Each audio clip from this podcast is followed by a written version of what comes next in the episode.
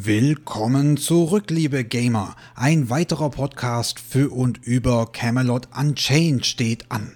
Viele von euch kennen es wahrscheinlich aus einigen anderen MMOs. Das Crafting bzw. das Herstellen von Rüstung, Waffen, Tränken und so weiter steht ziemlich weit vorne auf eurer To-Do-Liste.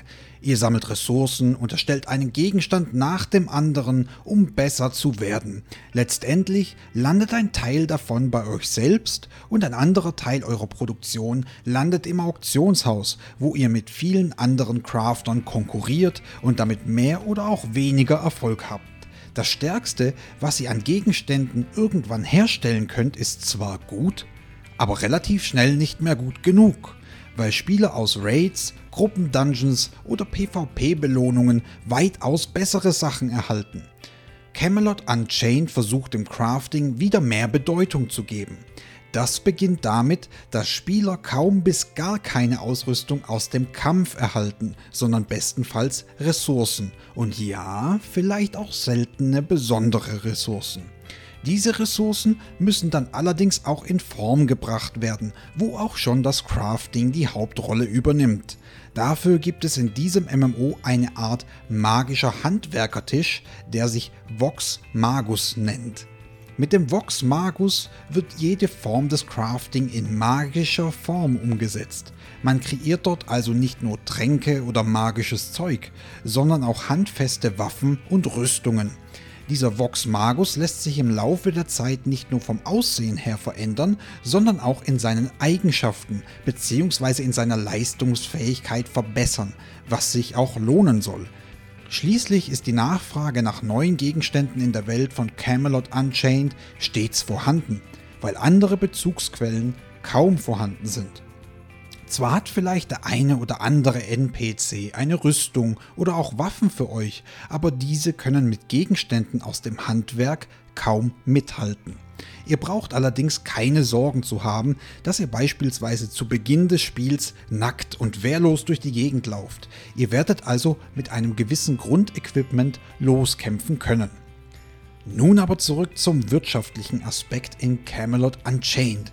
Die Nachfrage ist da, allerdings fehlt ein globales Auktionshaus in diesem MMO. Sehr wahrscheinlich werdet ihr aber mitbekommen, wo in eurem Fraktionsgebiet ein Marktplatz zu finden ist und auch im Chat werden Handwerker natürlich ihre Waren anbieten.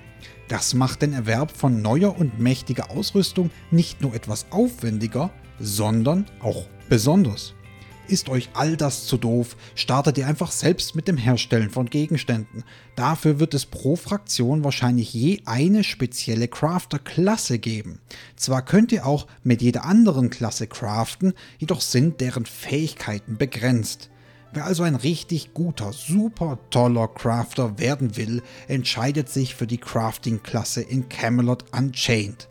Das kann sich lohnen, denn nur die besten Rüstungen, Waffen und Tränke können von euch hergestellt und erworben werden. Aber halt! Zu denken, dass man in Camelot Unchained einfach eine Crafter-Klasse hochzieht und dann alle Top-Gegenstände herstellen kann, ist ein Irrtum. Die Möglichkeiten zur Spezialisierung sollen im Bereich Crafting so umfangreich sein, dass man vielleicht die beste Rüstung eines bestimmten erstellen kann, aber mit Sicherheit nicht gleichzeitig die besten Tränke, die besten Bögen, die besten Schilde und so weiter. Ich denke, ihr versteht, was ich meine, oder? Warum das eigentlich klug und sinnvoll ist, greifen wir gleich noch auf. Zuvor noch etwas zur Haltbarkeit.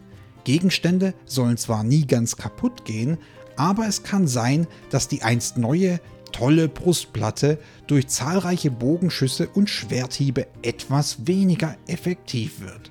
Das sorgt dafür, dass ihr euch nach einiger Zeit wieder nach einer neuen, besseren Rüstung umseht.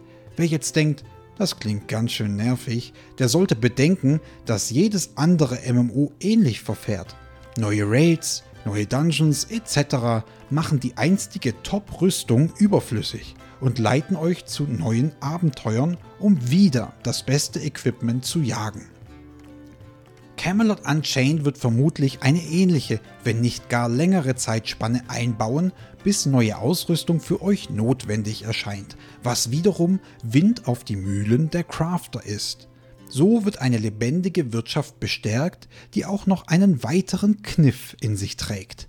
Euer Vox Magus hat nur eine beschränkte Macht bzw. beschränkte Energie.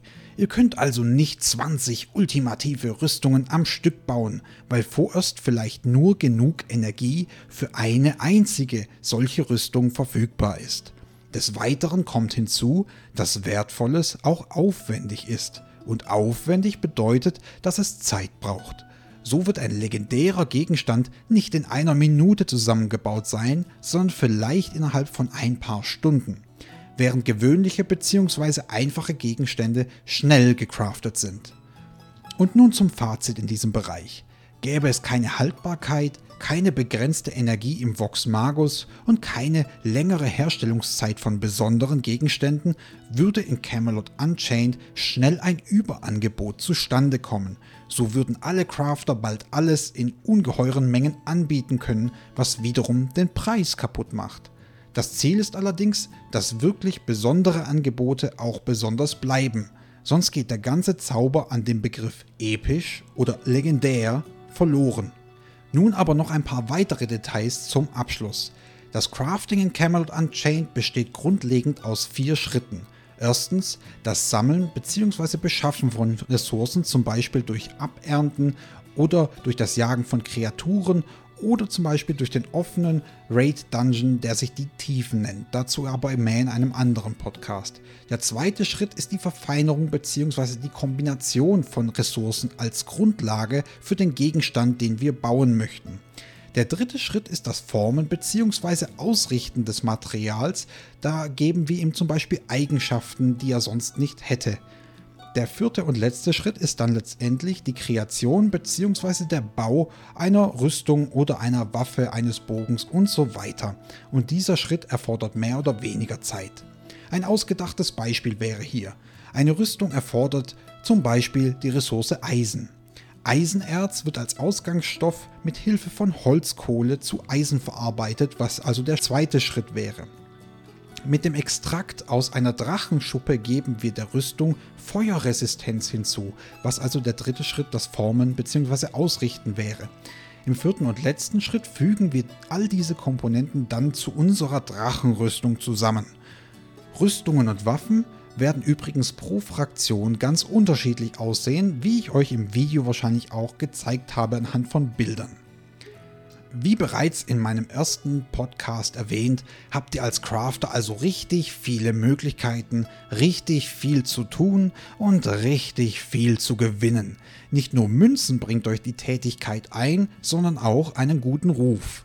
Die besten Schilde im Land kommen beispielsweise von dir und es gibt wahrscheinlich nur noch eine Handvoll Crafter, die sich ebenfalls auf Schilde spezialisiert haben. Jeder, der auf der Suche nach dem besten Schild ist, weiß also, was zu tun ist. Tolle Preise machen das Geschäft natürlich noch attraktiver. Ist dein Ruf gut genug, kannst du eine Lizenz erwerben, mit der du in der sicheren Zone deiner Fraktion einen Stand auf dem Marktplatz errichten kannst. Dort finden dann alle Spieler deine Waren und deine Kasse klingelt. Tschitsching! Zu guter Letzt noch eine kleine Spekulation. Grundlegend soll ja nicht nur das Kämpfen Fortschritte für dich und deinen Charakter bringen. Demzufolge sollte auch das Crafting Belohnungen für dich bereithalten, wenn es um deinen Beitrag zum Erfolg der Fraktion geht. In Camelot Unchained heißt es in jedem Fall Learning by Doing und so wirst du auch besser, je mehr du craftest. Warum also nicht als Crafter tätig werden? Typische Levels gibt es in Camelot Unchained schließlich nicht und die Verbesserung deines Charakters läuft grundlegend auch etwas anders ab. Aber dazu mehr in einem anderen Podcast. Danke, dass du auch heute wieder eingeschaltet hast. Wenn es dir gefallen hat, freue ich mich sehr über einen Daumen nach oben, ein Abo oder das Teilen des Videos. Vielleicht treffen wir uns ja auch bald in der Treva-Gilde. Wer weiß. Wie dem auch sei, bis zum nächsten Mal. Euer Turm von mmomaster.de